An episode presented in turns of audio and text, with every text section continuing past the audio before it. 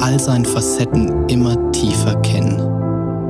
Wir wünschen uns eine Kirche, die offen ist für jeden. Egal, woher Menschen kommen und was ihre Geschichte ist. Hier findet jeder ein Zuhause.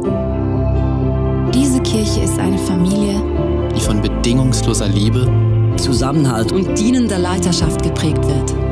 Die Nöte der Gesellschaft bewegen sie zu barmherzigem Handeln. Sie ist bekannt für ihre Großzügigkeit. Schaut hin und nicht weg. Wir sehen uns danach, die Kraft Gottes zu erleben. Im Wissen, dass für Gott alles möglich ist. Erwarten wir das Wirken des Heiligen Geistes und erleben seine Wunder. Unsere Leidenschaft gilt einer Kirche, die für Gott das Beste gibt. Die Sprache unserer Zeit spricht und sich als Teil der Antwort versteht. In der Kirche, von der wir träumen, kommen viele Menschen zum Glauben an Jesus Christus und werden ihm immer ähnlicher. Während diese Kirche ständig wächst, wird sie gleichzeitig durch Kleingruppen immer persönlicher und hat so positiven Einfluss auf unsere Familien, Freunde und die Gesellschaft. Möge Gott diesen Traum durch uns alle verwirklichen.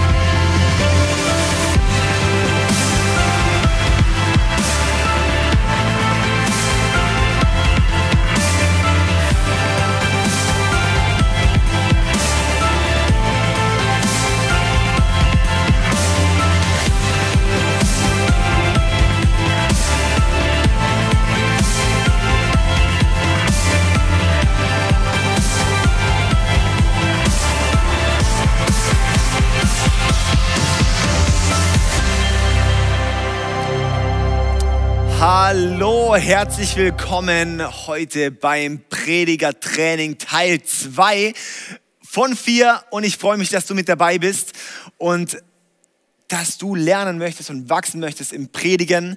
Es heißt nicht, ich bin nicht vollkommen. Auch Lukas, der die nächsten zwei Blogs macht, ist auch nicht vollkommen als Prediger. Aber wir wollen euch mit rein, einfach in ein paar Nuggets, in ein paar Themen, in ein paar Dinge, die wir merken, die uns wichtig sind, dich voranzubringen im Predigen, im Input machen, sei es einen kleinen Input in deiner Gruppe, in einer Small Group, in deinem Team, ähm, sei es in der Jugend zu teachen, sei es im One-on-One Leuten Dinge mitzugeben, sei es, dass du selber für dich anfängst, Dinge zu schreiben, sei es für Insta-Live-Videos oder whatever, oder wirklich zu predigen dann in Gottesdiensten oder was auch immer. Und unser Anliegen ist wirklich, dich zuzurüsten, dich zu bauen. Und darum machen wir das, weil ich sehe, dass so viele mehr Leute, so viel mehr drauf haben und ich, es hängt manchmal nicht daran, dass die Leute es nicht können, sondern dass sie nicht gebaut werden und nicht ein paar Schlüsse mitkriegen, auf was zu achten ist. Und da möchte ich heute mit reinnehmen. Und zwar mein, meine Überschrift heute ist Vorbereitung und relevant predigen. Also es geht um Vorbereitung und relevant predigen. Ich hatte in dem ersten Teil hatte ich zwei Blocks und jetzt heute geht es in Block 3, 4 und 5. Da möchte ich mit uns zusammen reinschauen. Mein erster Block, also mein Block 3, ist Prinzipien für relevantes Predigen. Prinzipien für relevantes Predigen. Und zwar ist es wichtig, dass wir erkennen, dass wir zielorientiert predigen, dass wir, dass, dass wir wirksam predigen. Darum ging es auch das letzte Mal. Und dafür ist es einfach sehr wichtig, dass wir Prinzipien dahinter verstehen. Die Bibel ist unsere Aufgabe, dass wir die verständlich weitergeben im Predigen. In Kolosser 4, Vers 5 bis 6 heißt zum Beispiel, lebt klug unter den Menschen, die keine Christen sind und macht aus jeder Gelegenheit das Beste. Redet freundlich und klar mit ihnen, damit ihr wisst, wie ihr jedem Einzelnen am besten antworten sollt. Das heißt, wir schauen, dass wir freundlich und klar sind mit den Menschen, dass und dass wir wissen, wie wir jedem Einzelnen antworten sollen, wie wir den Menschen begegnen sollen. Das ist auch der Inbegriff beim Predigen, dass wir wissen, wie können wir Menschen die Botschaft von Jesus mitgeben und weitergeben. Und das ist unser Anliegen, dass wir das lernen. Und dazu habe ich uns jetzt erstmal für den, für den Block 3 habe ich uns ein paar Punkte, so drei, vier Punkte. Der erste Punkt ist die verlorene Sohnbalance. Die verlorene Sohnbalance. Und zwar es ist für mich immer ein Schlüssel, dass ich in eine Predigt gehe, immer mit der verlorenen Sohn Balance. Das heißt, der verlorene Sohn, die Geschichte, ist einmal der Sohn, der verloren war und der verloren ist und wiederkommt. Und dann ist der ältere Sohn, der schon ewig dabei ist und der sich eigentlich ein bisschen miss, bisschen, bisschen verkannt fühlt. Und da ist unser Anliegen, dass wir in unserer Predigt, dass wir Menschen ansprechen, die Jesus nicht kennen und Menschen, die schon seit 20, 30 Jahren dabei sind. Und das ist was, wo ich wirklich für mich so sehe, hey, ich möchte Christen bauen. Ich möchte, und da hilft mir zum Beispiel zu schauen, ist für meine Frau, ist für sie eine Offenbarung drin? Ist für einen Matze, mit dem ich seit Anfang an hier im ICF dabei bin, hat er das alles schon gehört oder ist es was Frisches, was Neues? Für meine Eltern, die mit uns in der Kirche sind, ist es für sie etwas, die mich großgezogen haben, kriegen sie eine Offenbarung oder ist das war es einfach nur, dass sie sagen, oh, das hat er doch schon tausendmal erzählt. Und mein Anliegen ist, dass Menschen, die, mit denen ich schon lange laufe, und Menschen, die schon lange Christen sind, dass die weiter gebaut werden, dass sie weiter ermutigt werden, dass sie aus jeder Predigt rausgehen und sagen, und ich möchte jetzt diese Welt verändern angefeuert sind, für Jesus alles zu geben. Und dann, das ist das eine, wo ich sage, auch dafür ist unsere Kirche, auch dafür Jüngerschaft. Wir sind nicht dafür da, um Christen zu produzieren, wir sind dafür da, um Nachfolger heranzuführen. Und Nachfolger bedeutet, dass unser Anliegen ist, dass Menschen Jesus ähnlicher werden, ihm immer ähnlicher werden. Das ist auch in unserem Visionsstatement. Dass unsere Anliegen ist, dass Menschen Jesus Christus immer ähnlicher werden. Und das bedeutet, dass Menschen Jesus kennenlernen und Menschen, die ihn kennen, immer stärker reinwachsen. Darum sind wir als Kirche, wollen keine Megachurch sein, wir wollen eine Jüngerschaftschurch sein. Wir wollen Menschen bauen in Jüngerschaft und, und da voranbringen. Und das bedeutet auch, dass wir aber auch Menschen immer erreichen wollen. Auch in jede Predigt sollte so sein, dass jemand, der Jesus nicht kennt, dass jemand, der Jesus nicht kennt, auch, dass er angesprochen ist, dass er sein Leben Jesus hingeben möchte. Und was ich merke, es ist gar nicht immer nur der Inhalt. Der Inhalt definiert nicht, ob wir nennen Menschen, die Jesus nicht kennen, VIPs. Das sind unsere very important persons. Dass wir VIPs, und zwar der Inhalt ist nicht unbedingt, was VIP-freundlich ist und unfreundlich ist, sondern VIP-freundlich ist, welche Sprache sprechen wir. Verstehen es die Menschen? Können die Menschen nachvollziehen? Weil soll ich dir was sagen? Jeder, der in eine Kirche geht und nichts mit Kirche zu tun hat, denkt eh, wir haben völligen Schaden. Ja? Die heben ihre Hände und die rufen da vielleicht mal rein und die springen da rum und dann ist allgemein, kommen sie überhaupt nicht klar, dass eine Kirche so modern aussehen kann. Das würde Leute kommen eh schon nicht drauf klar. Das heißt, wir müssen da nicht, aber das Wichtige ist, dass die Menschen unsere Sprache verstehen. Das bedeutet, ich hau nicht einfach das klassische Kanaanäisch raus, sondern ich finde Worte, Dinge zu beschreiben, Dinge zu umschreiben. Das heißt, ich fange nicht einfach an, von Sünde zu reden, sondern ich erkläre, was ist das? Hey, das ist Zielverfehlung. Und wie, wie, auch, wie auch Worte zu finden, weil ich merke, wenn wir nur fromm uns ausdrücken können, dann haben wir es gar nicht verstanden, um was es geht. Das heißt, dass wir lernen dass wir wissen, wie wir die Dinge auch formulieren und ausdrücken können mit Worten, dass es Menschen nachvollziehen können.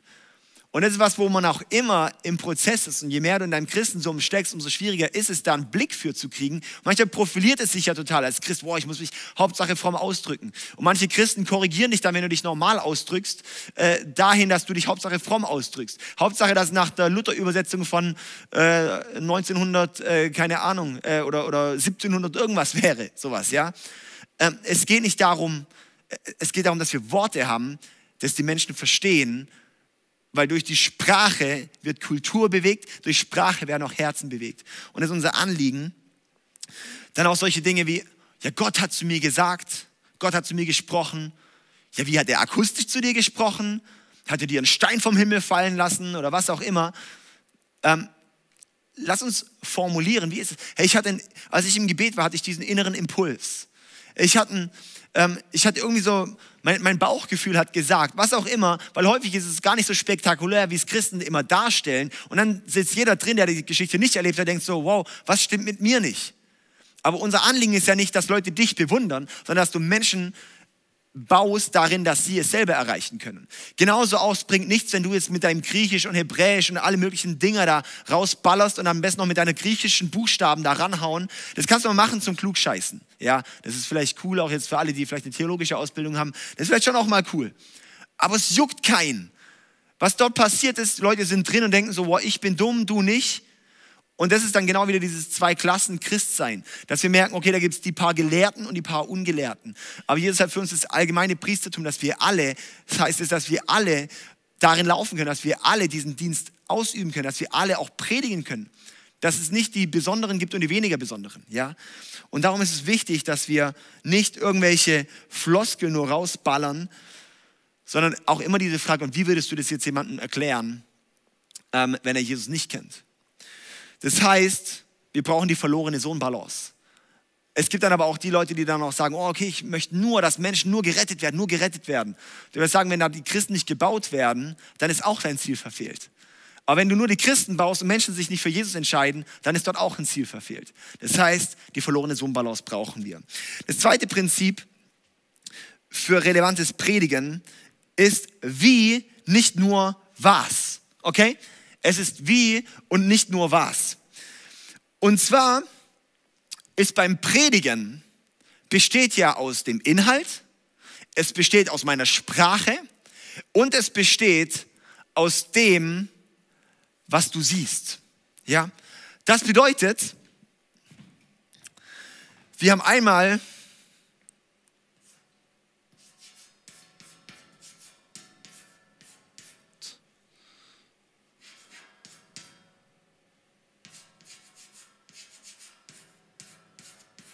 Wir haben einmal Inhalt, einmal stimmlich und einmal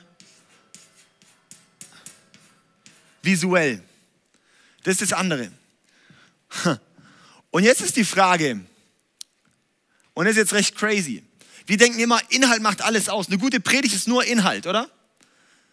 Weißt du, wie viel Prozent der Inhalt ausmacht von dem, was bei der Person ankommt? Sieben Prozent. Sieben Prozent von deiner Predigt ist nur der Inhalt. Das ist crazy, oder? Sieben Prozent ist nur der Inhalt. das heißt, wir sollten nicht nur konzentrieren auf was, sondern vielmehr wie. Ich könnte jetzt hier stehen und sagen, sieben Prozent Inhalt, paar Prozent Stimme, paar Prozent visuell. Dann geht es weiter darum, lasst uns diese anderen Stilmittel nutzen. Es kommt komplett vorbei. Aber wenn ich rede und meine Stimme gebrauche, die Stimme macht 38 Prozent aus. 38 Prozent vom Inhalt wird kommuniziert durch die Stimme. Das ist crazy, oder? 38 Prozent durch die Stimme, nur 7 Prozent aus dem Inhalt heraus. Das bedeutet, deine Stimme ist unglaublich wertvoll. Und wir haben dort dieses starke Zitat von, von Spurgeon ist es für mich eine sehr, sehr große Inspiration, kann ich ermutigen von Spurgeon auch, wenn du Prediger sein möchtest und als Prediger wachsen möchtest, seine Biografie zu lesen. Die kannst du auch kostenlos runterladen auf dem CLV-Verlag von äh, Charles Haddon Spurgeon. Und er sagt, wie traurig, wenn ein Prediger Selbstmord begeht, indem er nur auf einer Seite spielt, wo ihm doch der Herr ein Instrument mit vielen Seiten gegeben hat. Und das sehe ich auch, hey, lasst uns unsere Stimme nutzen als ein Instrument mit vielen Seiten. Ich kann Druck reinkriegen, ich kann laut werden, ich kann spucken, das ist dann eher visuell. Ich kann ruhiger werden. Eine Pause ist enorm wirksam. Wie betone ich die Sachen? Wie lese ich die Bibeltexte vor? Was für eine Dringlichkeit stecke ich in meine Stimme rein? Und das sind solche Dinge, in denen können wir wachsen. Und darin wachsen wir vor allem, wenn wir es tun, wenn wir es üben, wenn wir, uns, wenn wir es lernen, wenn wir uns anschauen, wenn wir uns anhören. Und darum ist noch sehr krass, die visuelle Kommunikation macht 55 Prozent danach aus. Das heißt, nicht nur gut zu predigen mit deiner Stimme und der Inhalt, sondern über die Hälfte macht die visuelle Kommunikation aus. Über die Hälfte ist das, was die Menschen sehen. Darum hast du zum Beispiel mit Videopodcast erreichst du noch mal viel mehr als nur mit Audiopodcast. Wenn es uns nur um den, quasi um den Inhalt zu erfassen, ja, aber es packt uns und das die visuell kommuniziert so viel. Darum ist es wichtig auch, wie verhalte ich mich, wie bewege ich mich auf der Bühne. Darum ist es eigentlich auch wertvoll, ein Headset zu haben und nicht ein Startmikrofon, weil du hast dadurch eine Einschränkung. Darum ist es wichtig, das Pult nicht vor mir stehen zu haben. Darum finde ich es enorm schade, dass ich aktuell hier im Livestream immer nur predige und nicht live in unserer Corona-Zeit aktuell. Weil normalerweise könnte ich rumlaufen und ich könnte dann hier mich bewegen und es macht so viel aus. Und wenn man dann hier zu den Leuten reden kann und dann bewegst du dich und dann kommst du in die Mitte Und in der Mitte von der Bühne, in der Mitte von der Bühne kommunizierst du gewichtige Punkte. Wenn du in der Mitte von der Bühne bist, da werden Kerninhalte kommuniziert. Dann kannst du wieder weiterlaufen. Dann gehst du auf die Seite und erzählst eine Geschichte und sagst, okay, so und so und dies und jenes. Und es ist einfach, du nimmst die Leute mit. Es gibt dann die paar Prediger, die tigern immer nur rum, ja, wie so ein Löwe im Käfig. Ja, und dann, oh, ja, und Amen. Und, und so, da wirst du so nervös und die Person denkt dann so, Alter, ich bin so ein krasser Prediger, wie ich rumrennen kann auf der Bühne. Aber viel rumzutigern ist keine Stärke, es ist eine Schwäche, weil du lenkst damit die Leute ab. Das bedeutet, jeder Schritt, den du machst, muss einen Sinn haben. Mit jedem Schritt, den du machst, hast du eine Wirkung. Das bedeutet, vielleicht können wir mal die Kamera noch ein bisschen rausführen, dass man einfach mich hier mal mit der ganzen Bühne ein bisschen sieht. Genau, oh nein, er hat wieder seine Gebetshose an mit seinen Löchern in den Knien. Ähm, vor so viel beten, okay, ist jetzt äh, viel natürlich, aber ist super. Also wir haben Laurin, ey, come on, mega stark. Auf jeden Fall, es macht so viel aus. Und dass wir dann nicht komplett querlaufen, immer geöffnet sein zu den Menschen. Du kannst auch so laufen. Es hat eine komplett andere Wirkung, so offen zu laufen, als wenn du so läufst. Du kannst, wir haben hier diesen Anbau hier gemacht für diese Zeit mit den Livestreams. Normalerweise ist hier unser Bühnenrand. Und dann gibt es aber dann stehen manchmal die Leute sehr entfernt, sehr distanziert und du merkst, wow, das baut eine riesen Distanz auf. Aber eine Wirkung kommt, wenn du vorne bist bei den Menschen, wenn du sie anschaust, wenn du dort bist, wenn du präsent bist. Das heißt, geh nicht vor und zurück. Mach nicht diese Schritte. Mach nicht diese Schritte, sondern mach seitliche Schritte. Und wenn du dann zurückgehst, dann geh eher diagonal mal einen Schritt zurück und dann stehst du wieder da. Das heißt, du bist immer zu den Menschen zugewandt, aber du gehst nie in die passive Haltung. Solche Dinge machen enorm viel aus. Was ich dort bei diesem Flipchart hier sehe, können wir gerade wieder ein bisschen rangehen, dann sehen wir auch hier alles wunderbar. Hey, ist, Inhalt ist wichtig, aber Inhalt ist nicht alles. Es geht gar nicht mal so viel nur ums Wie, sondern mehr um das Was. Und was ich krass finde, sehr viele Predigten sind inhaltlich gut aber sie werden so langweilig vorgetragen, dass du fast einschläfst. Das ist nicht, weil der Inhalt nicht gut ist. Inhalt kommt nicht an, kommt, der Inhalt kommt nicht, nicht an, weil der schlecht ist, sondern weil er nur schlecht rübergebracht wird. Und darum ist es so kernrelevant, dass wir wirklich auch stimmlich wachsen und dass wir visuell wachsen. Und dass wir dort Schritte tun und dass wir dort vorankommen und dort Dinge bewegen.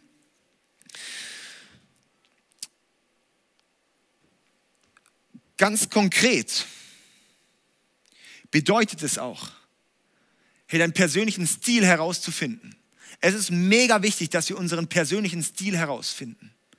Man sagt, es dauert sieben bis neun Jahre, bis du deinen Stil eigentlich mal herausfindest. Das heißt, sei nicht entmutigt, wenn es am Anfang nicht klappt. Ich sage auch die ersten Mal, wenn die ersten Mal, wenn Leute predigen, du, du, du kannst ihnen nicht dieses Feedback geben, um sie.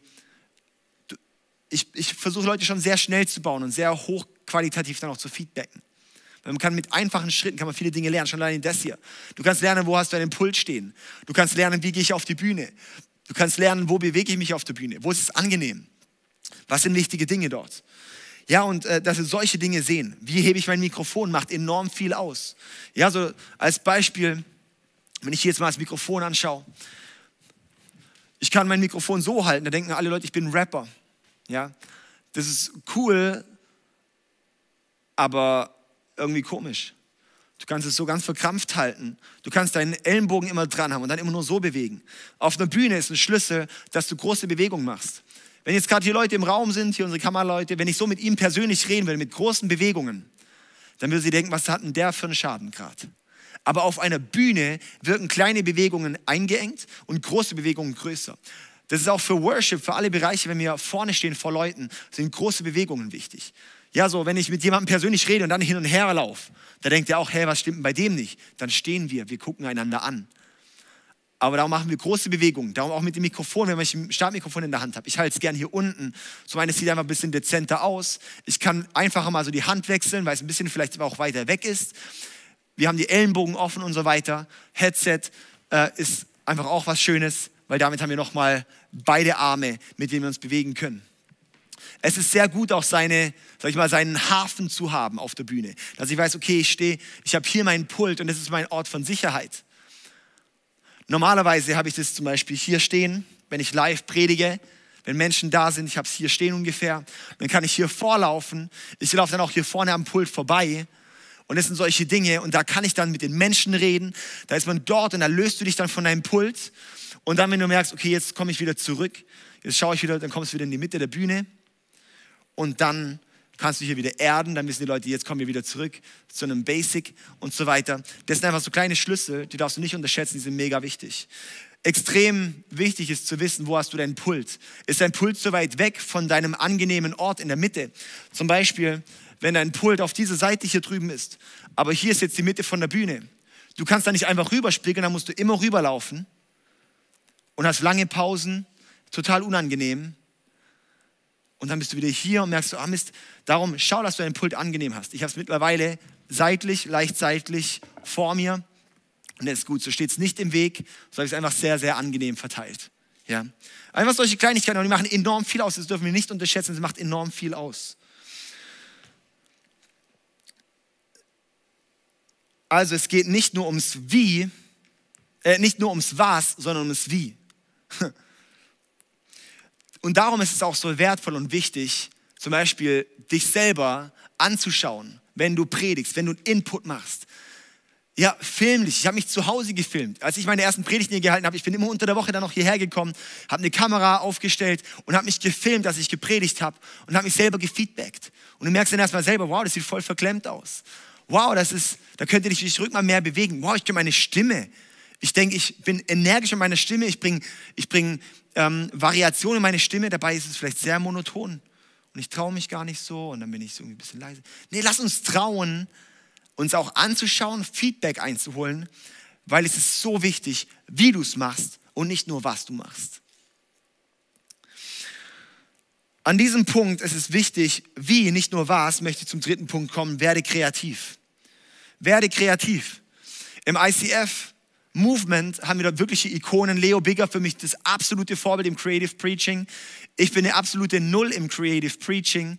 Ich versuche einfach auch, oder ich ich versuche auch einfach durch meine Art, auch durch, durch ein Charisma und durch, durch meine Stimme, durch diese Dinge, durch mein, mein Herz auch reinzugeben, versuche ich Menschen bei mir zu behalten. Aber das Ding ist die, dass die Generation Y hatte noch sieben Minuten Aufmerksamkeit. Die Generation Z, das heißt so, sag ich mal auch Richtung meine Generation, Jünger, hat noch eine Aufmerksamkeitsspanne von drei Minuten. Das heißt, die Menschen können nur drei Minuten zuhören, dann brauchen sie einen Stilwechsel, brauchen einen Methodenwechsel, brauchen irgendwie, und darum hocken oft die Jugend, Jugend oder die jungen Leute drin und, und die schlafen ein nach 15 Minuten. Du kannst so geil predigen, wie du willst. Weil es ist wertvoll, kreative Elemente reinzubringen. Ja, darum arbeiten wir auch dann mal mit, mit Präsentation und nicht nur irgendwie eine langweilige Präsentation. Hab Bilder drin. Ja, so, ähm, du kannst zum Beispiel mit deinem iPad, kannst du zum Beispiel an die Leinwand schreiben. Ja, also einfach mit einem iPad verbinden. Ähm, bring Veranschaulichungen mit. Ich habe jetzt eigentlich eine gehabt, aber die habe ich äh, zu Hause vergessen. Ähm, hab, hab Clips dabei. Nutze so ein Blackboard. Ja, so auch wenn du so eine hässliche Schrift hast wie ich, nutze das einfach auch. Ähm, versuch Bibelgeschichten zu veranschaulichen und so weiter und so fort. Sounds einzubauen. Bei Zitaten ähm, gegebenenfalls auch mal ein Bild einzublenden oder sowas. Ja, das heißt, dass wir Menschen die Botschaft von Jesus mit allen Sinnen beibringen können. Und vor allem auch, wenn man noch nicht so geübt ist im Predigen, halte ich es für sehr, sehr wichtig, auch Kreativelemente einzubauen, weil das hilft dir auch einen roten Faden zu haben. Das gibt dir auch sehr viel Sicherheit.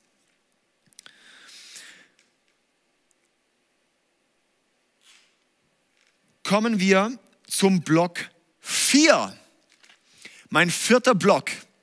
Also nicht Punkt 4, sondern jetzt der Gesamtblock. Wir haben jetzt den Block 3, war jetzt summa summarum Prinzipien für relevantes Predigen. Und dann Block 4, sage ich, inspirierte Vorbereitung. Jetzt geht es um die Vorbereitung, weil das ist ja auch mega wichtig, dass wir vorbereiten, oder? Genau darum geht es jetzt um die inspirierte Vorbereitung. Und das mein erster Punkt ist, Gebet, was ist Gottes Herz für die Predigt? Das heißt, du hast jetzt vor, du musst einen Input machen, du bist dran zu predigen. Wie fange ich an? Als allererstes ist es wichtig, zieh dich zurück ins Gebet. Da ging es letztes Mal sehr viel darum, das Gebet und der Prediger. Das bedeutet, Nimm dich raus, such dir mal einen Ort von Ruhe und such das Gebet und geh ins Gebet mit Gott und frag Gott, Gott, was ist dein Anliegen? Heiliger Geist, was hast du zu sagen? Was möchtest du machen? Schenk mir ein Anliegen. Schenk mir eine Schwere für etwas. Gott, was ist dein Herz? Und so kannst du das große Bild sozusagen mal kriegen. Was ist Gottes Anliegen? Somit hast du die Vision für die Predigt. Somit hast du ein Grundziel für die Predigt. Und so gehe ich dann gewisserweise vor. Ich mache mir dann parallel dazu, fange ich dann an, mir wie so eine kleine Struktur zu machen. Und das hier ist sozusagen meine Grundstruktur. Ja, hier sehen wir das, das ist wie so eine Tabelle. Und das hier ist mein Zielsatz. Und mit dem hier fange ich an. Und das kommt im Gebet. Der Zielsatz. Und dann habe ich hier zum Beispiel Punkt 1, 2, 3 und hier meine Einleitung und einleitenden Gedanken. So ging ich sehr lange vor, bis ich ein bisschen eingespielter war. Weil das Wichtigste ist, dass du weißt, wo möchtest du hin in der Predigt. Du musst nicht wissen, wow, wie könnte ich mit meiner Predigt einsteigen. Du musst nicht wissen, was ist Punkt 2, sondern du musst wissen, was ist das Ziel deiner Predigt? Ich habe das letzte Mal auch ge gesagt, so, es ist wichtig, wenn du einen Baum hast, dass du nicht an allen möglichen Ecken und Enden reinhaust, sondern dass du in die eine Sache reinhaust. Bam! Und dann nochmal, bam! Und dann nochmal, bam! Und nochmal, bam! Und dann kriegen wir den Baum gefällt. Aber meistens in Predigten sind wir, wir wurschteln überall irgendwie in den Baum rein. Wir versuchen irgendwo irgendwie reinzuhauen, aber dafür müssen wir in die eine Stelle die ganze Zeit reinballern. Und das ist unser Zielsatz. Hey, was wollen wir, was gefällt wird? Welche Riese soll gefällt werden? Und in den hauen wir rein. Ja?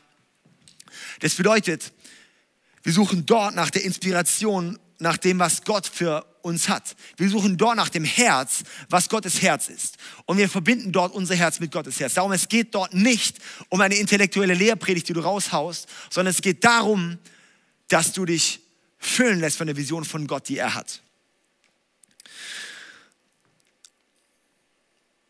Und dann ist das Gute, da musst du in der Predigt eigentlich nur noch eingrenzen, nur noch herausfinden, da musst du dir das eigentlich nur noch mit dem Inhalt füllen. Da muss nur noch gezeigt werden, um was rede ich.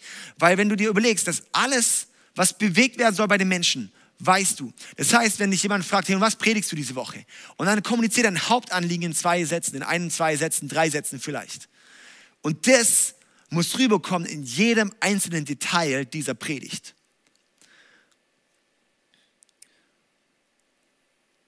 Und das ist der erste Punkt.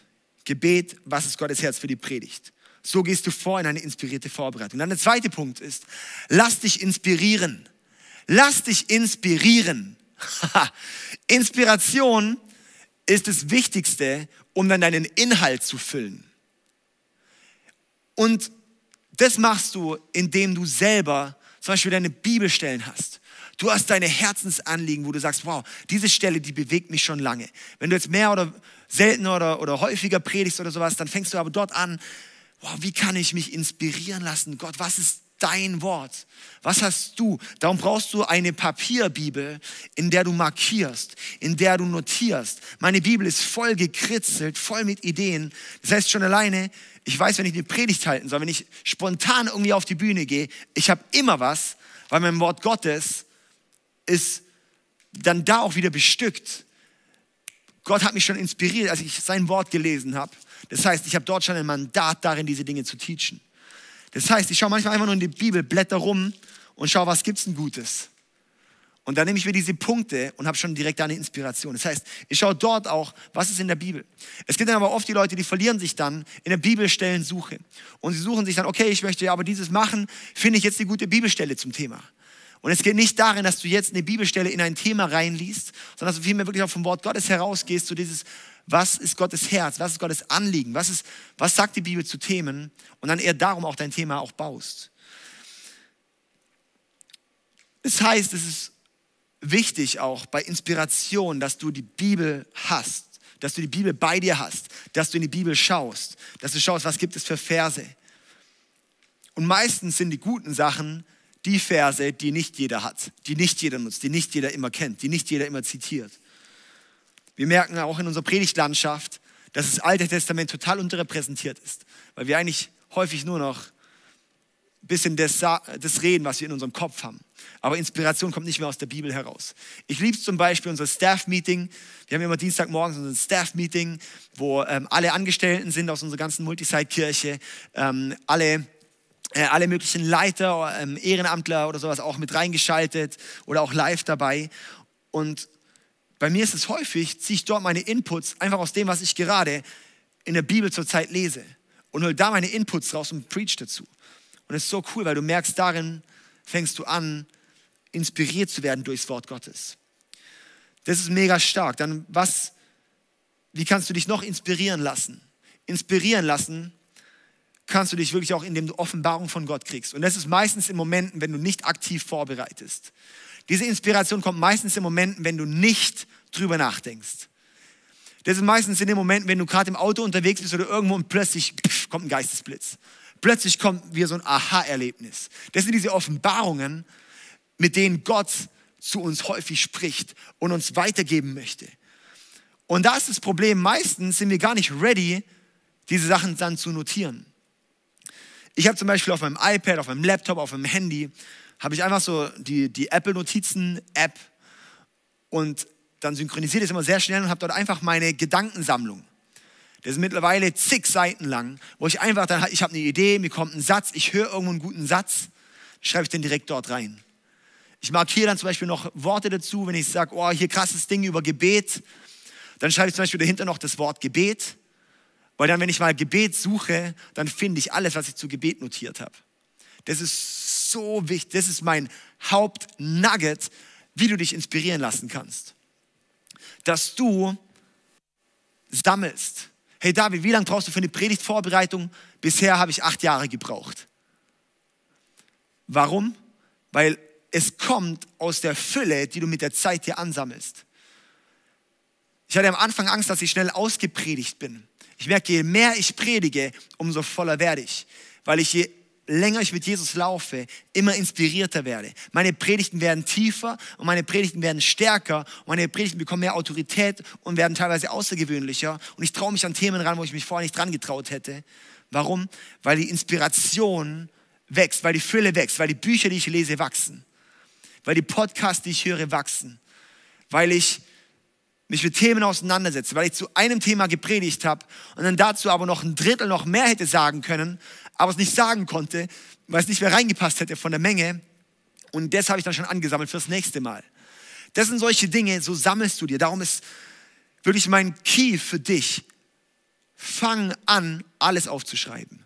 Fang an, alles aufzuschreiben. Bei uns, egal wer bei uns predigt, ich habe mein Handy draußen, obwohl ich das Predigtskript schon vorher schon gelesen habe, ich habe mein Handy draußen und mein iPad draußen und schreibe mit. Warum? Weil ich möchte Offenbarungen behalten. Ich möchte Key-Sachen behalten. Ich möchte, dass ich nichts gehört habe und verloren geht. Ja? Unser Hirn ist nicht dafür da, alles zu speichern. Unser Hirn ist dafür da, vorauszudenken. Aber unser Notizbuch ist dafür da, Dinge zu speichern. Und häufig sind wir überfordert, wenn unser Kopf alles speichern muss. Das heißt, wir müssen anfangen, Methoden zu finden, wie mein Kopf nicht alles speichern muss, dass mein Kopf wieder frei ist, das zu machen, wofür er eigentlich da ist. Und dann fange ich an, mir hier Dinge zu sammeln. Ich habe dann unter anderem dort zum Beispiel eine Excel-Liste. Eine Excel-Liste und da habe ich dann verschiedene Kategorien. Zum Beispiel äh, Predigtveranschaulichungen. Habe ich verschiedene Veranschaulichungen. Ah, da bin ich Reifenwechsel, dann fällt mir ein, hey, ich könnte ja äh, dies und das machen zum Beispiel. Ja, zum Beispiel, ich habe einmal meine äh, meine Radkappen orange lackiert. Ich habe gedacht, das wäre super cool. Ja? Ich habe dann erst eine Grundierung drauf gemacht, dann habe ich noch orange lackiert und habe dann keinen Bock gehabt, lang genug zu warten, habe dann direkt den Klarlack drüber gehauen. Was ist passiert? Durch den Klarlack oben drauf ist dann der orangene Lack ist dann gesprungen und ist geblättert und ist aufgerissen. Warum? Weil ich nicht lang genug gewartet habe. Als ich das gesehen habe, habe ich gedacht, hey, eigentlich ist es in unserem Leben doch auch oft so. Oft, wenn wir nicht lang genug warten, wenn ich nicht lang genug warte darauf, dass Gott Dinge in mir hervorbringen kann, dann mache ich es kaputt, wenn ich selber zu früh reinfunke. Das heißt, ich gebe Gott die Zeit, die er mit mir braucht, und dann gehe ich erst den nächsten Schritt. Das war zum Beispiel eine Story als Beispiel, die hatte ich dann aufgeschrieben, direkt rein, zack, zack, zack, mal notiert und dann nebendran noch zum Beispiel äh, zu welchem äh, Thema insgesamt. Habe ich dort eben einmal zum Beispiel Veranschaulichungen. Dann habe ich einmal Lebensgeschichten. Da speichere ich Situationen, hey, jetzt mit Kindern ist eh Next Level, oder? Mit Kindern, da erlebst du Geschichten. Ich meine, du könntest jede Woche nur über deine Kinder predigen und dich mit Gott in Bezug bringen. ja? Und genau solche Dinge, die schreibe ich mir auf, die mache ich mir Gedanken, die sammle ich mir. Und ich sage, selbst wenn du kein Prediger bist, wäre es wichtig, das zu speichern, das dir zu sammeln, weil du bist als Christ dafür da, auch andere Menschen zu inspirieren.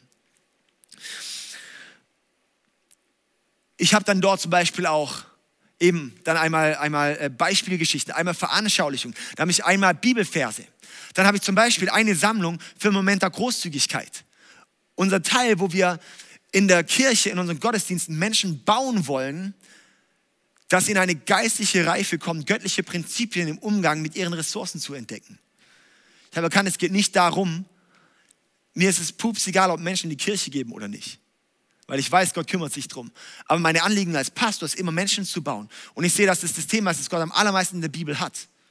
Das heißt, er hat dort drin den größten Schlüssel und es ist der größte Götze, den die Menschen haben.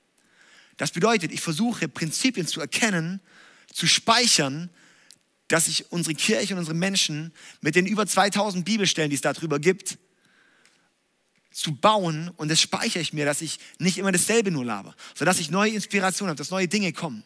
Ich finde es schade, dass ich so selten moderiere, sonst würde ich das ja mehr machen. Solche Dinge schreibe ich mir auf. Ich schreibe mir zu verschiedenen Themen Dinge auf und so weiter. Und so sammelst du dir Sachen. Darum finde Methoden, wie du dir Dinge speichern kannst. Ja, wirklich sammel Dinge in deinem Herz. Und dann ein mega Nugget.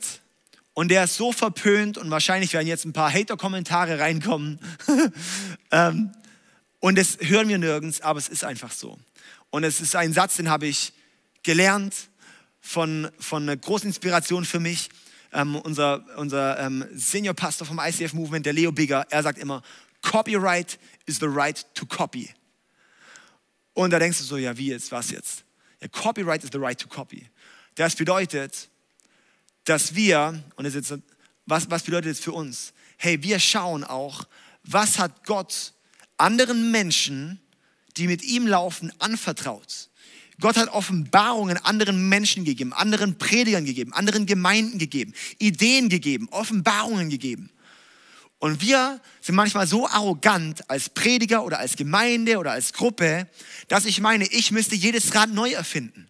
Dabei sagt Gott, schau, ich habe es doch schon Leuten gezeigt. Ich habe Leute doch schon dadurch gesprochen. Ich habe da jemand eine krasse Offenbarung gegeben. Ich habe jemand durch eine 30 Jahre Lebensgeschichte laufen lassen, dass er das endlich erkennen konnte und du jetzt auf den Schultern von den Leuten aufstehen kannst, dass du nicht alles selber durchleben musst, sondern von ihrem Erfahrungsschatz zehren kannst und es selber dann anwenden kannst.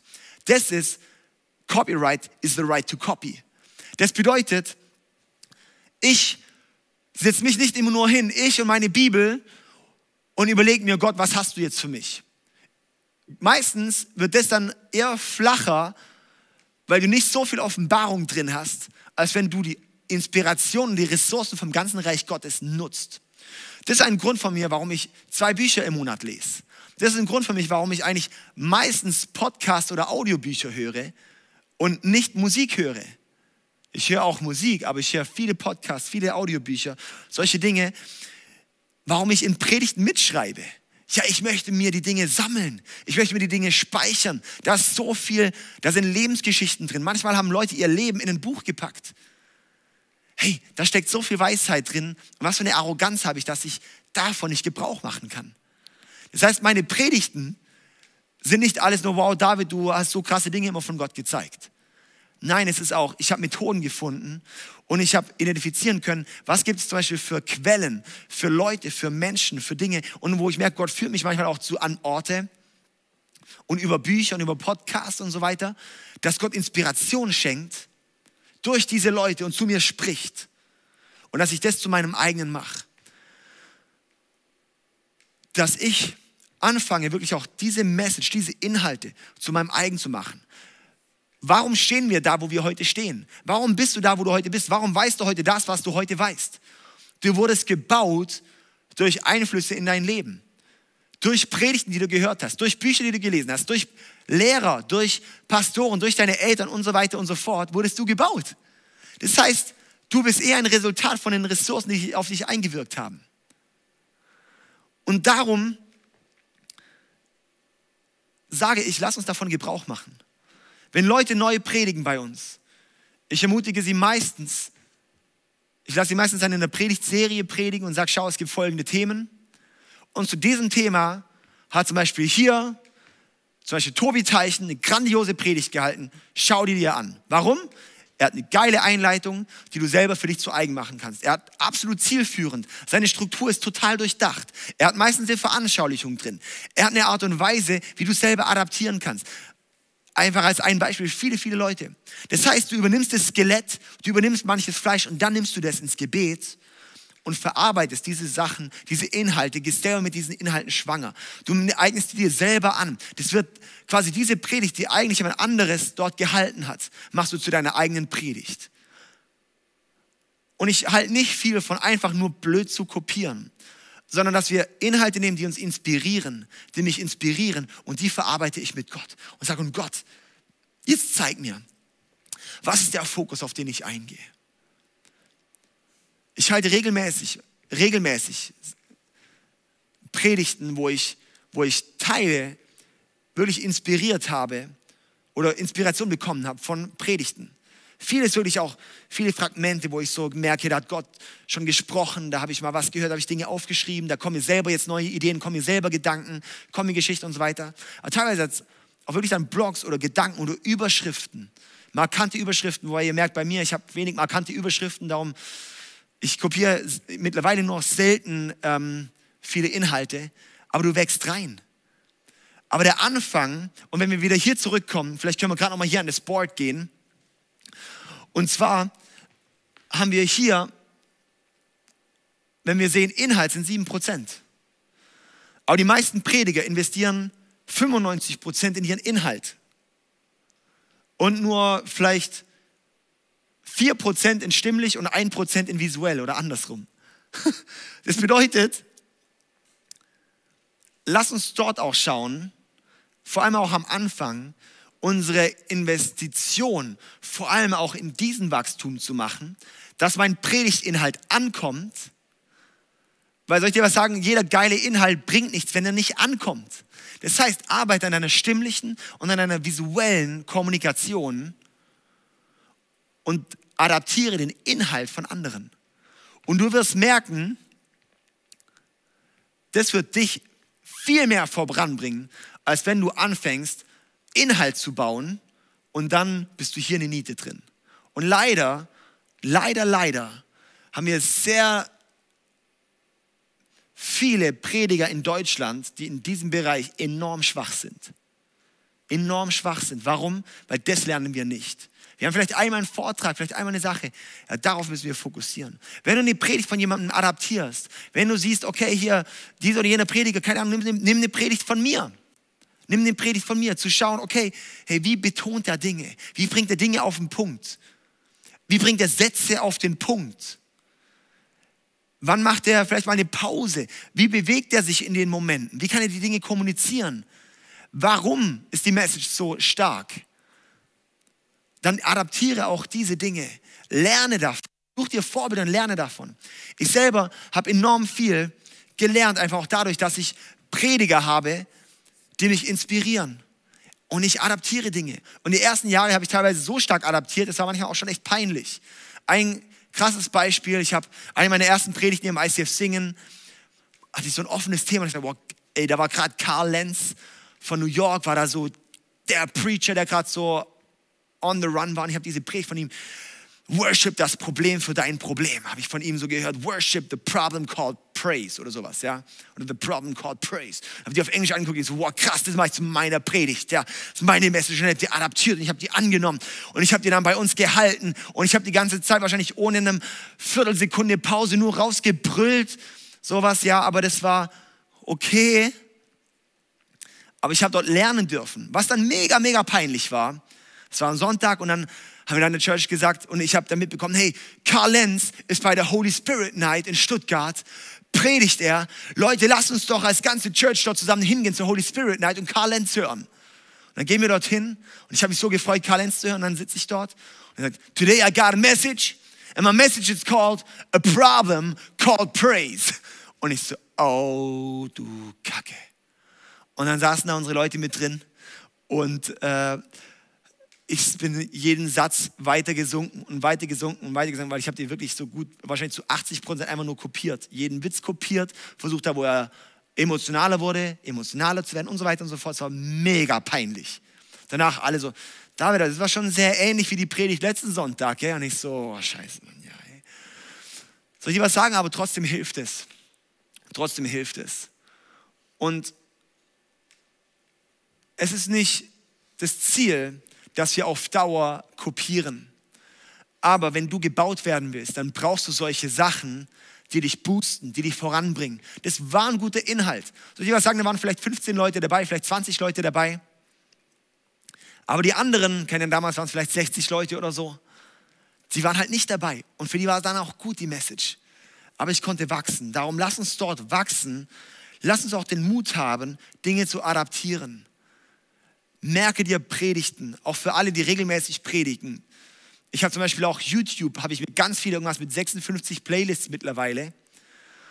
Unter Playlists zu verschiedenen Themen, zu verschiedenen Dingen von Predigten, die ich mir mal gespeichert habe, die ich habe und so weiter. Ja, zum Beispiel, kleiner Tipp, Ostern und Weihnachten soll ich dir sagen, ich habe nicht immer die Offenbarung vom Himmel an jedem Ostern und Weihnachten.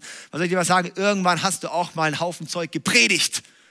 Die Ostergeschichte ist die gleiche und die Weihnachtsgeschichte ist die gleiche. Dann hilft es, Inspiration zu haben. Ja, und ich bin so ehrlich, weil die meisten Prediger nicht so ehrlich sind. Dann gibt es vielleicht die Oldschool-Prediger, die sagen, ja, wie kannst du das machen? Soll ich dir was sagen? Die kopieren halt aus irgendwelchen Büchern. Ja, das heißt, lass uns Mut haben, dort Dinge zu adaptieren, Dinge anzunehmen. Aber wichtig ist, nicht einfach nur stupide, dumm zu kopieren, sondern zu überlegen, und Gott, was ist deine Message dahinter? Ist es die Message? Habe ich über die Message vielleicht schon einen Sieg? Manchmal kannst du Dinge, hast du ein Herzensanliegen und plötzlich hörst du die Predigt zu diesem Thema und merkst so, der kriegt es in Worte gefasst, was ich in meinem Herzen trage. Wie krass ist das? Und dann kannst du diese Predigt predigen und die hat eine riesen Schlagkraft. Und dazu möchte ich mega ermutigen, da einfach auch Mut dazu zu haben einfach auch Mut dazu zu haben. Und darum frag auch deinen Pastor oder deinen Leiter oder sowas, hey, hast du mir auch Dinge? Such mal rum. Ja, so wirklich auch, wo ich sage, auch das ICF-Movement ist da wirklich sehr stark mit den Podcasts auf ihren Websites, wo du so gute Predigten zu verschiedenen Themen hast und sowas. Such dir dort Inspiration, adaptiere das und mach die zu deiner eigenen. Ja, somit zu meinem langen zweiten Punkt, lass dich inspirieren. Mein dritter Punkt ist, Struktur gibt Sicherheit. Struktur gibt Sicherheit. Darum ist es wichtig, ich komme nochmal hier zurück, es ist der Zielsatz und dann ist wichtig, dass du auch weißt, wo möchtest du hin. Und dann hast du hier zum Beispiel deinen ersten, zweiten, dritten Punkt, ja, und die füllst du dann irgendwie. Ich buchstabiere meistens rückwärts. Ich sage, okay, dass ich zum Zielsatz, dass der eine Schlagkraft bekommt, muss ich der dritte Punkt muss richtig pointiert sein. Und darum bauen meine Predigten häufig auf. Die sind jetzt nicht immer nur drei lose Punkte, sondern es ist immer, die bauen total auf. Und hier ist mein Höhepunkt. Ja? Dann ein mega Schlüssel ist zum Beispiel auch dann. Und dann als allerletztes, wenn du alles fertig hast, die Predigt, dann überlegst du, wie steige ich ein. Und ein, ein Schlüssel, den ich dir noch mitgeben möchte, ich zum Beispiel merke, wenn ich Podcasts höre und in den ersten fünf bis zehn Minuten mich nicht wegbläst, dann höre ich nicht weiter. Ja? Meistens haben wir zu lang, bis die Nuggets kommen. Und darum möchte ich dich ermutigen, bringe am Anfang direkt schon Nuggets. Bring direkt am Anfang, baller schon ein paar Dinge raus, baller dort schon ein paar Offenbarungen raus, wo die Leute denken, boah. Und durch diese Offenbarung, durch diese Nuggets, da hast du die Leute gefangen. Da hast du die Leute Aufmerksamkeit. Und darum ist es mega, mega wertvoll, direkt am Anfang schon starke Punkte zu bringen, dass es nicht erst später kommt.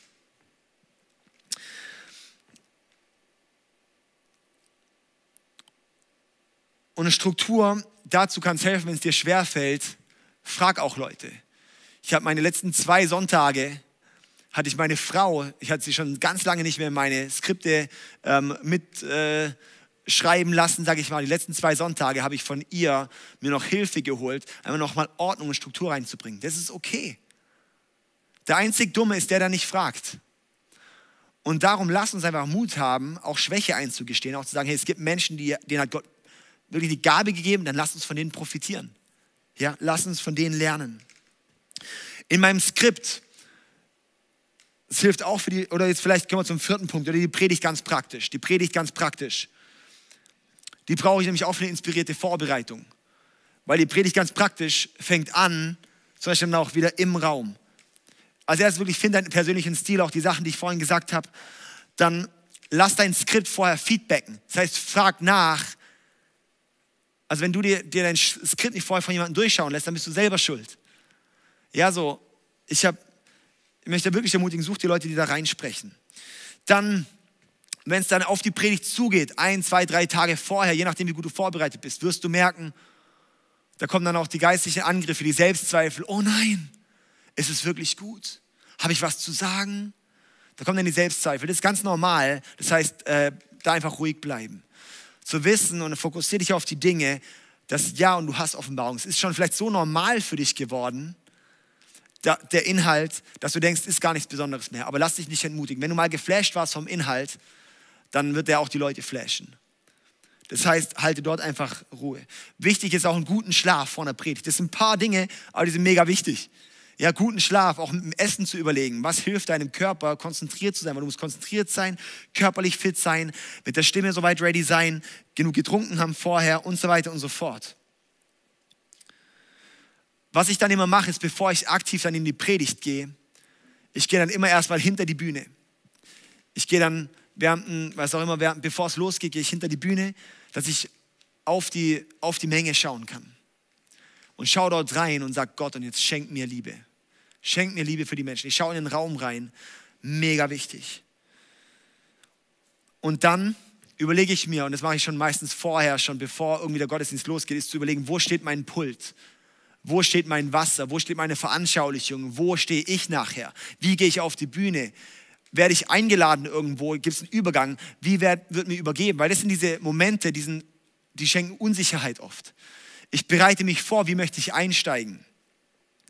Bereite den Anfang und den Schluss gut vor, weil das sind meistens die schwierigsten Punkte. Bevor du anfängst zu reden, einmal kurz durch, alle Luft raus. Lächel die Leute an und dann fang an zu reden. Wenn du mit Luft drin anfängst, dann fängst du schon angespannt an. Darum fang an, ausatmen, Leute mal ein bisschen Augenkontakt suchen und dann anfangen zu reden. Was auch hilft beim Reden wie auch beim Singen, lächeln. Auch mal lächeln. Lächel die Leute an, wenn du redest. Ja, so ein Lächeln macht so viel aus, darum ist aktuell Zoom so eine super Sache, weil du kriegst selbst Feedback, wie du aussiehst, während Leute reden. Darum schau mal auf dein Fenster, während andere Leute reden und wenn du merkst, dass es nicht ermutigend ist, dann guck anders. ja? Dann überleg dir deine Laufrede, äh, Laufwege. Jeder Schritt zählt. Und die Dinge, die ich vorhin auch gesagt habe zur Bühnenpräsenz. Und dann auch ganz konkret ist dann die Predigt und auch die Dinge, die ich vorhin auch im ersten Blog erwähnt habe, wie wichtig es ist, wie wir die Leute reinfinden, was eine wirksame Predigt ausmacht. Und dann ist wichtig, wenn du vorne bist, dann trau dich auch zu sagen. Und dann ist nach der Predigt, nach der Predigt möchte ich ermutigen, such, dass du, dass du wirklich auch Action Steps für die Leute hast. Was ist der Schritt? Was nimmt die Person jetzt raus? Äh, äh, äh, was, was ist jetzt mit den Leuten? Für Leute, keine Ahnung, dahin, ihr, ihr, Leben Jesus zu geben, einen aktiven Schritt auf Jesus zu, zu, zu machen, zu vergeben, jemandem eine SMS zu schreiben, whatever. Solche Dinge. Zu überlegen, was können Action Steps sein. Und dann ist nach der Predigt. Ich habe immer wieder Predigten, wo ich am liebsten von der Bühne rennen würde und ich bin schon zweimal, bin ich nach dem Gottesdienst, nach meiner Predigt, nicht nach, nach dem Gottesdienst, nach meiner Predigt von der Bühne gegangen. Ich war so frustriert, ich habe den Hintereingang aufgemacht und bin nach Hause gegangen weil ich keinen Bock mehr hatte, Menschen zu sehen nach dieser Predigt. Ich war so frustriert. Ich habe immer wieder Predigten, die mich total frustrieren. Zweimal bin ich aktiv heimgegangen. Mehrmals habe ich mich erstmal ein bisschen zurückgezogen, durchatmen müssen, Dinge wieder Jesus hingeben. Und äh, ja, das war dann spannend. Es gibt diesen, dieses schöne Zitat, möchte ich hier nochmal erwähnen. Wenn wir fasten und beten würden nach dem großen Erfolg, würden wir viel größere Erfolge erzielen. Wir sind aber entweder aufgeblasen oder ausgelaugt, nachdem wir etwas für Gott getan haben und so kommen wir nicht vorwärts. Das heißt, dass wir auch genauso ins Gebet gehen nach der Predigt wie vor der Predigt. Wenn du wachsen möchtest, dann wirst du aufgebaut nach deiner Predigt. Die meisten sind aber, wie es auch in diesem Zitat heißt von John Wesley, die meisten sind aufgeblasen. Ich bin so ein geiler Typ. Oder ausgelaugt, völlig leer.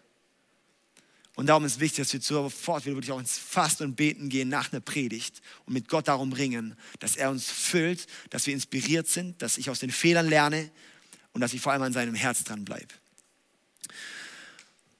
Und darum hier mein letzter Block, Block 5, eins von fünf, äh, fünf von fünf aus meinem Predigertraining ist nach der Predigt. Nach der Predigt.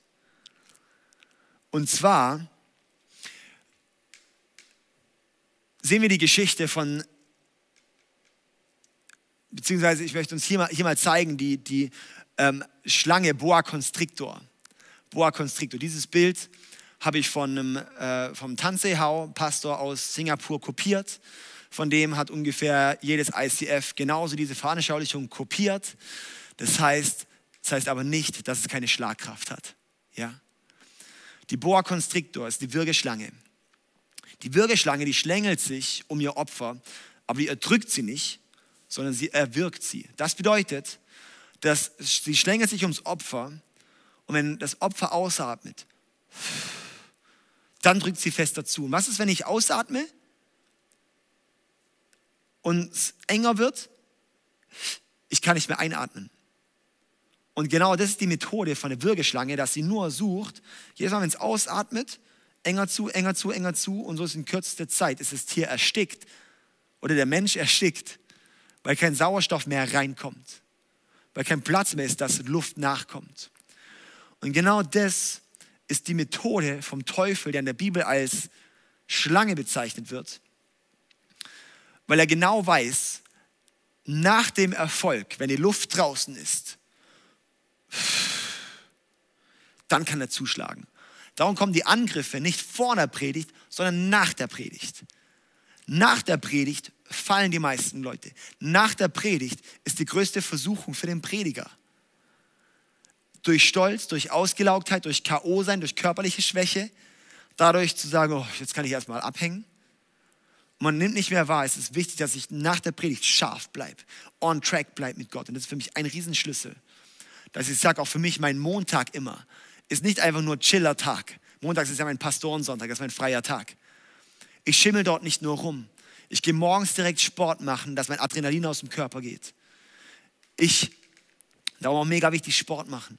Und dann suche ich mich sofort zu füllen mit dem Wort Gottes. Ich gehe in die Bibel, ich schreibe Tagebuch und ich lese ein Buch. Mein Montagsritual, vormittags. Das ist mein Ding, dass ich sage, ich möchte gefüllt bleiben. Und darum kann ich auch dann weitergehen von Glory to Glory. Darum ist wichtig, dass wir danach uns nicht entmutigen lassen, danach nicht die Luft rauslassen, sondern dass wir danach uns wieder richtig neu füllen lassen. Bei David in der Bibel war das genauso. David in 2 Samuel 11, da ist die Geschichte mit der Bathseba. Das heißt, es war die Zeit, zu der die Könige in den Krieg zogen. Aber David blieb zu Hause. Und David schlief bis in den Mittag hinein stand auf, war auf seinem Ding unterwegs und sieht dann dort die sexy Bathseba. Und soll ich was sagen, das Problem ist nicht die Bathseba, weil die sexy Bathsebas gibt es auf der ganzen Welt. Die gibt es überall. Das Problem war sein innerer Standpunkt, dass er, dass er nicht in dem Auftrag lief, den er hatte. Er hätte eigentlich an der Frontline sein müssen, aber war er nicht. Er hat die Luft rausgelassen und dann, das war der Moment, wo der Teufel zuschlagen konnte. Und darum lasst uns nicht wie der David in der Bibel sein, in dieser Hinsicht. Aber weißt du, was dann David ausmacht, warum er der Mann nach dem Herzen Gottes ist? Weil es ihn immer wieder zurück ans Herz Gottes zieht. Und das war einmal, wo er gefallen ist. Aber er hat gelernt, okay, es kann vielleicht mal vorkommen. Das ist natürlich ein krasses Beispiel, ich hoffe bei dir nicht. Aber wieder aufzustehen und das Herz Gottes sofort zu suchen. Sofort zum Herz Gottes zu kommen, zu sagen, wow Gott, und ich bin mit dir verbunden, ich bin mit dir Teil. teil. Und, und, und wow, dann baue ich da weiter. Und darum möchte ich dich ermutigen, hier als Abschluss, schau und wirklich unterschätze deine Vorbereitung für die Predigt nicht. Such die Inspiration, hat eine verlorene Sohnbalance. Schau auf deine Sprache. Schau darauf, dass nicht nur was du predigst, sondern wie du predigst. Werde dabei kreativ. Geh ins Gebet. Lass dich von Gott füllen. Such, was Gottes Herzensanliegen ist. Dann lass dich inspirieren von weiteren Sachen. Dann bau das alles in eine Struktur. Und dann halte eine Predigt, die die Leute von den Socken bläst. Stimmlich, visuell, auch inhaltlich. Und dann sei dir auch nach der Predigt bewusst, dass du ans Herz Gottes gehst, dass du dich füllen lässt vom Heiligen Geist, dass du mit ihm zusammenläufst und dass sie gestärkt rausgeht und dass du so wächst und so ein immer stärkerer Prediger wirst, Predigerin wirst, mit immer stärkerer Autorität. Und dass Gott wirklich Dinge freisetzt und dich voranbringt. Und dann hol dir Feedbacks von Leuten. Und dann wirst du wachsen und dann wirst du in das hineinwachsen, was Gott auch mit dir vorhat. Darum möchte ich ermutigen, bleib am Ball und sei gespannt auf die nächsten zwei Teachings vom Lukas Knies, unser Teaching-Pastor. Der wird nochmal natürlich ein anderes Next Level reingehen. Auch wie können wir exegetisch ganz konkret aus der Bibel Dinge herausarbeiten und so weiter. Das heißt, er wird noch eine sehr starke Ergänzung werden zu dem, was ich jetzt geteacht habe. Und damit release ich dich. In Jesu Namen sei gesegnet, sei inspiriert und lass dich vom Heiligen Geist führen und lass dich nicht abhalten davon, zu predigen, sei es in einer Einserbühne mit Leuten privat, in einer kleinen Gruppe, in einer Jugendgruppe, in der Community, in der Church, wie auch immer. Bleib einfach dabei. Und dann einen schönen Abend. Ciao.